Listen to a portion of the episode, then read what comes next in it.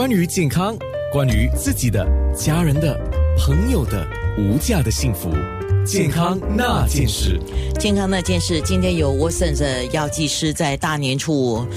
啊，我好像你一来，我都还没有跟你拜个年哈。对，对不起啊。呃，祝你万事如意，百毒不侵。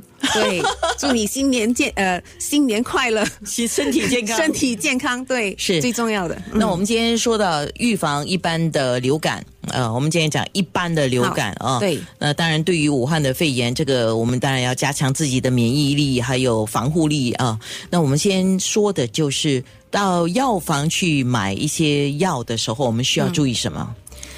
一般上，我们去药房买药的话呢，首先要针对自己的一些。啊，症状，例如说或还有个人的体质，可以这样看吗？可以啊。OK，好，所以我这里有准备了一些提示。第一呢，首先我们要了解本身有没有药物过敏。嗯，比如说有一些人对某种止痛药有药物过敏呢，他可以呃请示那个药剂师来建议一些不会导致过敏的其他的止痛药。还有一些有没有慢性疾病，就是对方有没有。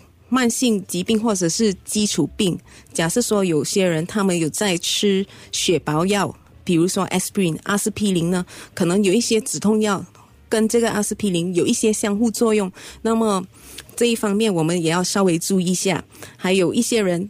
有没有正在服用一些药物？比如说，有些人需要啊长期吃一些抗生素啊，或者是什么之类的。那么这些成药呢？你去药局买的成药，可能对它有一些相互作用。接下来是年龄，那我们要主主要药剂，身为药剂师，我们要了解，当你要买这个药的时候，是要给自己吃，就是说。成人或者是小孩或者是老年人，小孩呢，一般我们会跟着他们的体重来计算药物的剂量。比如说，呃，退热退烧药。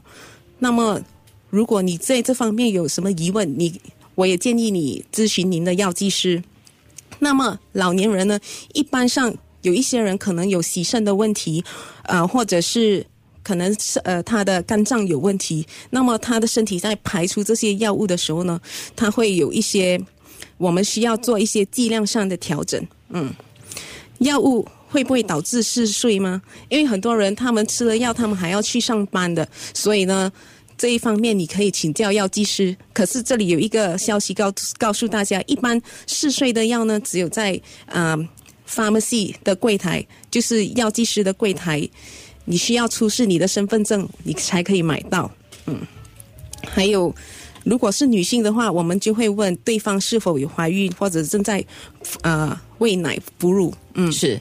今天为什么会问沃森的药剂师写影这个问题？是我估计。这段期间，从不知道什么时候开始啊，就一般的流感、感冒、流感，到大家都对这个武汉肺炎有一定的恐惧啊，所以自行买药的情况会多了，所以要做这个提醒。谢谢谢颖，谢谢你。健康那件事。